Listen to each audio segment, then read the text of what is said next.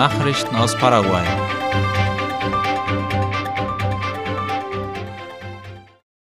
Das Justizministerium beginnt mit der Auswahl der Häftlinge für die neuen Haftanstalten.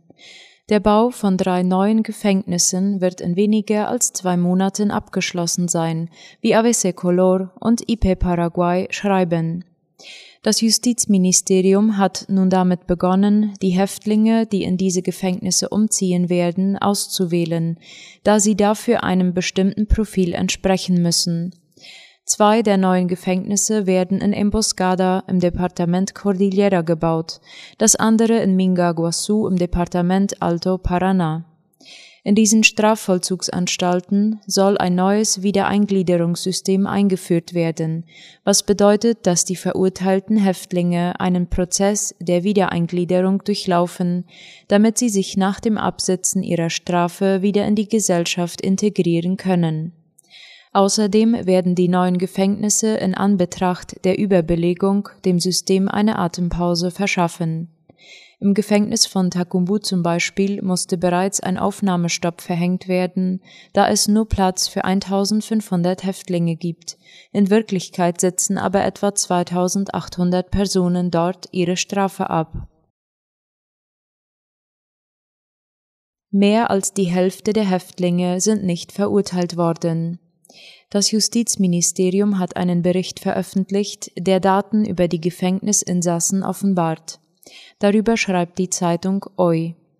Dem Bericht zufolge sitzen rund 15.000 Männer ein, wovon ein Viertel verurteilt worden ist. Der Rest ist noch in Bearbeitung. Bei den Frauen sind etwa 800 Personen inhaftiert, fast 300 davon sind verurteilt worden. Andererseits gibt es Daten über rund 190 männliche Jugendliche, die in Erziehungsheimen untergebracht sind. Es soll einen nationalen Tag der Barrierefreiheit geben. Die Teleton Stiftung hat über das Programm Construyendo Inclusión mit Unterstützung anderer Institutionen Nichtregierungsorganisationen, Stiftungen und Unternehmen einen Gesetzentwurf vorgelegt, der den 30. Juni offiziell zum Nationalen Tag der Barrierefreiheit erklärt. Darüber berichtet AVC Color. Das Gesetz würde es dem Staat, dem Privatsektor und anderen Organisationen ermöglichen, weitere Maßnahmen zu ergreifen, um die Zugänglichkeit zu Gebäuden für Menschen mit Behinderungen landesweit zu verbessern. Der Exekutivdirektor von Teleton, Roberto Galliano, erklärte, dass das dem Kongress vorgestellte Projekt aus dem Bedürfnis entstanden ist, auf die Realität von Tausenden von Landsleuten mit Behinderungen aufmerksam zu machen. Deutlicher Anstieg der Covid-19-Fälle für nächste Woche angekündigt. Der Direktor der Gesundheitsüberwachung Guillermo Sequeira erklärte, dass es nächste Woche zu einem erheblichen Anstieg der Fälle von Covid-19 im Land kommen werde und der Aufwärtstrend noch eine Weile anhalten könnte. Nächste Woche würden wir mit erheblichen Steigerungen rechnen, aber die Größe dieser Welle wird wahrscheinlich nicht den Umfang einer der vorherigen Wellen erreichen, sagte Sequeira in einem Interview. Er erwähnte, dass letzte Woche mehr als 5000 positive Fälle von Covid-19 gemeldet worden seien, 13 Todesfälle und 248 Personen ins Krankenhaus eingeliefert wurden. Der Trend sei, so Sekera weiter, dass die Zahlen in den kommenden Wochen im Land weiter steigen werden. 43 Prozent der Internierten sind Personen über 65 Jahre, 24 Prozent entsprechen Personen im Alter von 40 bis 64 Jahren und 19 Prozent decken die Altersspanne von 20 bis 39 Jahren ab. 14 Prozent sind zwischen einem bis 19 Jahren alt, fügte Sekera hinzu. Der Direktor der Gesundheitsüberwachung gab weiter an, dass der Anstieg der positiven Covid-19-Fälle um 152 Prozent gestiegen seien, mit 5.296 Bestätigten, im Vergleich zur Vorwoche, in der 2103 registriert wurden, wo bereits ein Anstieg von 56 Prozent verzeichnet worden sei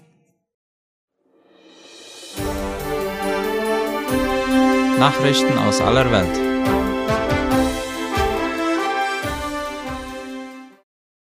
Russische Grenzregionen werfen der Ukraine Beschuss vor. Zwei russische Grenzregionen haben der ukrainischen Seite erneut Beschuss vorgeworfen, wie die Tagesschau schreibt. Die Gouverneure der beiden Regionen teilten mit, dass umliegende Dörfer mit Artillerie beschossen wurden, aber dass niemand verletzt worden sei. Russland beklagt immer wieder Beschuss auch auf dem eigenen Staatsgebiet.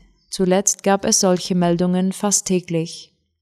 Die ukrainische Seite äußert sich in der Regel nicht zu diesen Vorwürfen. Russlands Regierung hatte immer wieder mit verstärkten Angriffen auf ukrainische Ziele gedroht, wenn eigenes Staatsgebiet beschossen wird. Zelensky will schnell mit Wiederaufbau beginnen. Der ukrainische Präsident hat dazu aufgerufen, sein Land unverzüglich wieder aufzubauen, wie die Tagesschau informiert. Zehntausende Häuser seien zerstört, die Wirtschaft lahmgelegt, und auch der Winter sei nicht mehr fern. Der ukrainische Präsident Zelensky hat dazu aufgerufen, mit dem Wiederaufbau des Landes nicht bis zu einem Ende des russischen Angriffskrieges zu warten. Vieles müsse unverzüglich getan werden, betonte er gestern in seiner täglichen Videoansprache. So seien in den Gebieten, aus denen russische Truppen wieder vertrieben worden seien, Zehntausende Häuser zerstört. Auch müsse man sich schon jetzt auf den Winter vorbereiten, unter anderem mit Blick auf die Energieversorgung. In Deutschland ist der Ökostromanteil deutlich gestiegen. Fast die Hälfte der Stromproduktion in Deutschland kam in den ersten sechs Monaten dieses Jahres aus erneuerbaren Energien. Laut der Tagesschau soll es künftig noch mehr werden. Die politischen Vereinigungen einigten sich offenbar auf einen weiteren Ausbau. Von Januar bis Juni haben die erneuerbaren Energien 49 Prozent der Stromerzeugung in Deutschland abgedeckt. Das ergaben vorläufige Berechnungen eines Forschungsinstituts aus Stuttgart. Gegenüber dem Vorjahr war dies eine Steigerung um sechs Prozentpunkte. Gute Wind- und Solarerträge im Frühjahr sind laut den Angaben dafür hauptverantwortlich gewesen. China erwägt Freigabe von Schweinefleischreserven. In China erwägt die Regierung im Kampf gegen die steigenden Fleischpreise, die Schweinefleischreserven des Landes teilweise freizugeben. Laut dem ORF teilte die chinesische Entwicklungs- und Reformkommission heute mit, Sie habe die Lokalregierungen angewiesen, rechtzeitig Vorräte freizugeben, um starke Preissteigerungen zu mildern. Der Preis für Schweinefleisch ist in China im vergangenen Monat um ein Drittel im Vergleich zum Vorjahresmonat gestiegen, wie die chinesischen Medien meldeten. Schweinefleisch ist das am meisten konsumierte Fleisch in China. Grund für den Preisanstieg sei, dass Vorräte zurückgehalten werden, so die Kommission. Produzenten warteten mit dem Verkauf von Schlachtschweinen, um ihre Profite zu steigern. Die Kommission mahnte, Schlachtungen müssten in normalem Tempo erfolgen. Europas Wasserkrise auf dem Trockenen. Wegen der heftigen Dürren und kaum Regen schränken Regierungen die Wassernutzung in einigen Gebieten im Süden Europas ein. Der Klimawandel kommt endgültig bei den Menschen in Europa an. Zu viel Wasserverbrauch führt zu wenig Regen, Trinkwasserquellen versiegen. Verstärkt durch den menschengemachten Klimawandel bekommen in Europa immer mehr Menschen die Folgen von extremeren Hitzewellen, längeren Dürren und einem zu hohen Wasserkonsum zu spüren. Besonders der Süden Europas leidet derzeit unter Hitzewellen und monatelang anhaltender Trockenheit. Damit die Wasserversorgung der Bevölkerung gesichert ist, fordern Politiker die Menschen auf, ihren Wasserkonsum auf das Nötigste zu begrenzen. Mancherorts reicht dies aber nicht. Am dramatischsten dürfte die Lage derzeit im Norden Italiens sein. Das Land leidet unter der schlimmsten Dürre seit 70 Jahren. Wegen der angespannten Wassersituation haben mehrere Regionen inzwischen den Wassernotstand erklärt. Mehr als 100 Städte sind dazu aufgerufen, den Wasserverbrauch so gut es geht einzuschränken. Die italienische Regierung hat deshalb für fünf Regionen bis Ende des Jahres den Notstand erklärt. Sie will kurzfristig 36 Millionen Euro zur Bekämpfung der Wasserkrise bereitstellen. Portugal hat sich bereits im Winter auf ein extrem trockenes Jahr 2022 eingestellt. Wegen ausbleibender Regenfälle waren die Wasserstände in den Stauseen schon im Januar extrem niedrig. Im Februar ordnete die Regierung deshalb an, die Nutzung der Wasserkraftwerke auf zwei Stunden pro Woche zu reduzieren. So soll gewährleistet werden, dass das Land noch mindestens zwei Jahre lang die Trinkwasserversorgung seiner zehn Millionen Einwohner sicherstellen kann. Auch in Spanien ist es extrem trocken, so trocken, dass zwei Drittel der gesamten Fläche von Wüstenbildung bedroht sind. Fruchtbare Böden werden also immer häufiger zu Sand. Nachdem der Winter laut dem spanischen Wetterdienst der zweittrockenste seit 1961 war, sahen sich Ortschaften im Norden des Landes bereits im Februar gezwungen, drastische Maßnahmen zu ergreifen. Um den Wasserkrisen besser Herr zu werden, müsse man wegkommen vom Krisenmanagement, wie es nun mit der Rationierung von Wasser zu beobachten sei, sondern langfristig denken, waren Zahl von der EEA.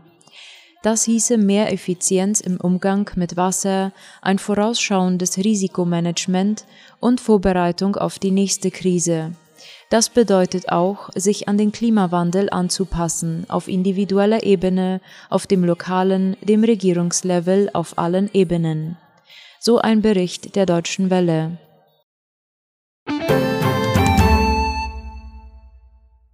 Soweit die Mittagsnachrichten für heute am Dienstag. Auf Wiederhören.